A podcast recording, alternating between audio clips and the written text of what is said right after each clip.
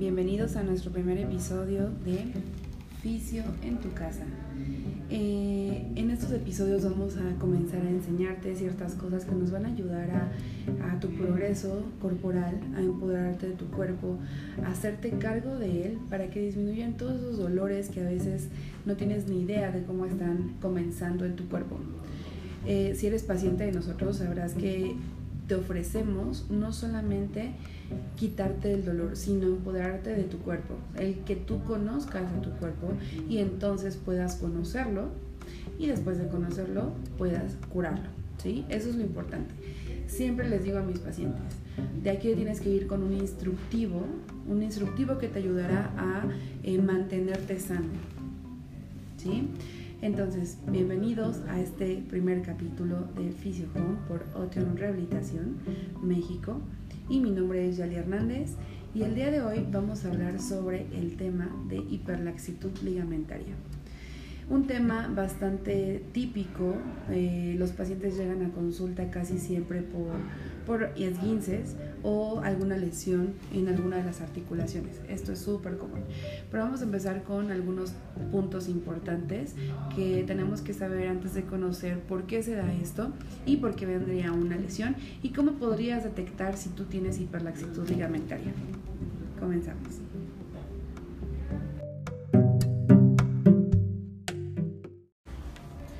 Perfecto, entonces comentemos con esto. Les voy a dar un poco de contexto para que ustedes sepan eh, por qué normalmente llegarían los pacientes con hiperlaxitud ligamentaria con nosotros. Es muy común tener esguinces crónicos, ¿a qué me refiero crónico? Que ha tenido muchísimo tiempo el esguince con el paciente o ha sido esguinces recurrentes que se presentan pues en el mismo tobillo. Cuando pasa esto, tenemos que evaluar qué está pasando con las articulaciones. Entonces, como en todo, en todas las zonas de nuestro cuerpo podríamos tener variantes, también en las articulaciones, en la forma en la que se mueven ellas también es súper importante determinar qué está pasando. Entonces, un mecanismo súper importante a evaluar va a ser la hiperlaxitud ligamentaria. Eh, es impresionante ver las estadísticas. Eh, les puedo dejar el link también eh, debajo de este video. Pero es impresionante saber que podemos llegar en poblaciones hasta un 80% a presentar hiperlaxitud ligamentaria. Puede ser por varios factores, tanto de forma genética, que alguno de los padres eh, de la persona tenga hiperlaxitud ligamentaria, o simplemente nuestros hábitos eh, día a día también van a hacer que se presente mayor laxitud o no tanto.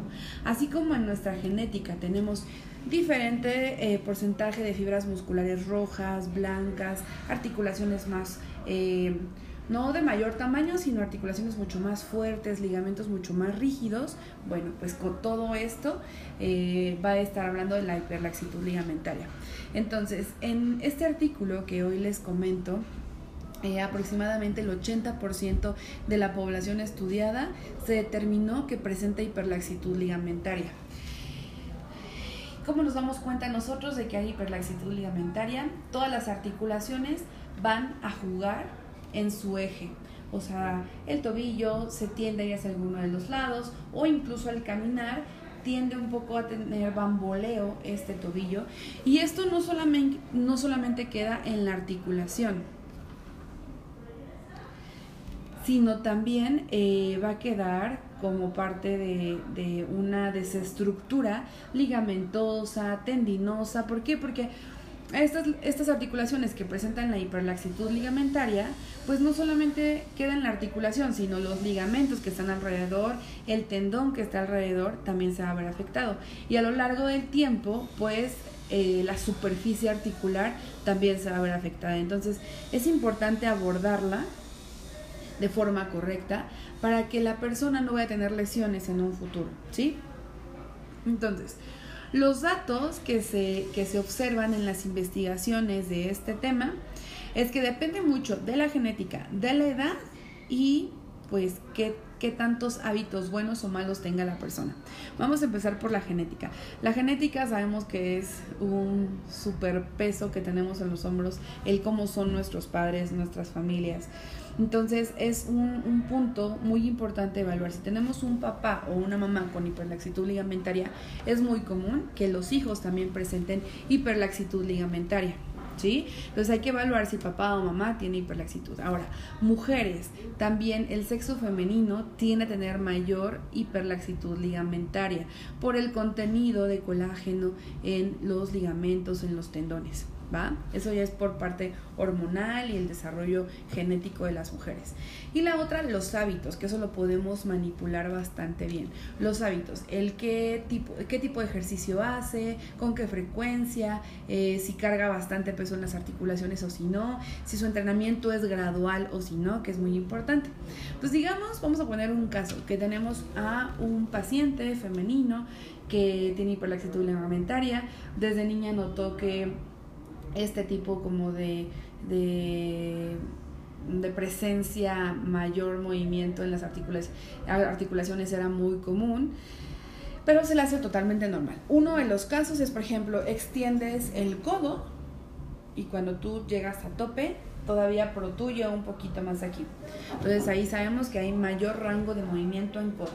Otro es la rodilla, también cuando las rodillas se van a hiperlaxitud. ¿Sí? Es un punto también importante a determinar.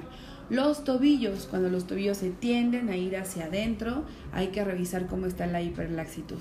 Entonces nos vamos con articulaciones más pequeñas, revisamos cómo están los, dedos del pie, los dedos de la mano y entonces podemos determinar qué pasa, si sí hay o si no hay. Eh, normalmente les comento como ya les dije al principio de este video, normalmente los pacientes llegan con esguinces crónicos y esguinces y esguinces o dolor en rodilla en la zona posterior eh, o ya llegan con una cirugía en rodilla, o sea, pacientes mucho más grandes, una cirugía en rodilla, la cual nunca eh, tocaron el tema de la hiperlaxitud y de la hiper, hiperextensión de rodilla, hablando de rodilla hasta que no trabajemos la postura, hasta que no le demos buen tono muscular a estos músculos, entonces vamos a dar un buen resultado para esa hiperlaxitud ligamentaria.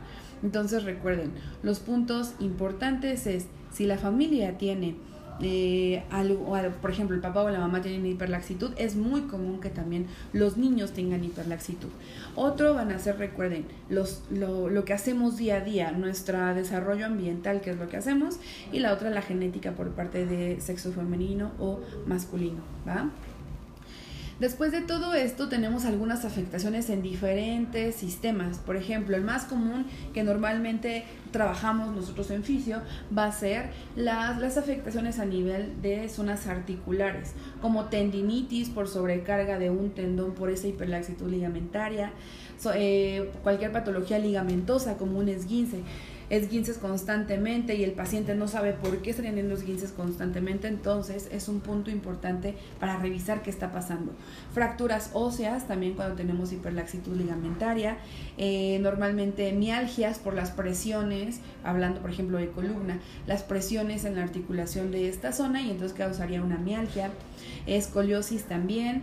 Normalmente son personas con piel muy suave, piel bastante flexible, ¿sí? También eso es lo que alcanzamos a ver. Y tallas muy altas, también personas muy altas, tienen que tener más hiperlaxitud ligamentaria que las más bajitas. ¿Sí? A nivel cardiovascular se puede presentar por este descenso de colágeno en diferentes tejidos blandos, pues cardiopatías, trastornos de coagulación también, hematomas, o sea que te pegas y sale un moretón muy, muy rápido y tarda mucho en quitarse. Eh, y esto es como lo más común que se llega a presentar en el cuerpo. Entonces, si tú estás observando que tu hijo o hija cuando está parado se van sus piecitos hacia adentro, tiene pie plano, eh, tiene una hiperlordosis de rodilla, hiperextensión de rodilla, perdón, que es cuando las rodillas se van hacia atrás, o extiende su codo y se va hacia atrás, hay que poner un foquito amarillo, un, un foquito de prevención para determinar y poder, poder llevar a tu hijo o hija a un lugar donde puedan evaluar qué está pasando con su postura. ¿Sí?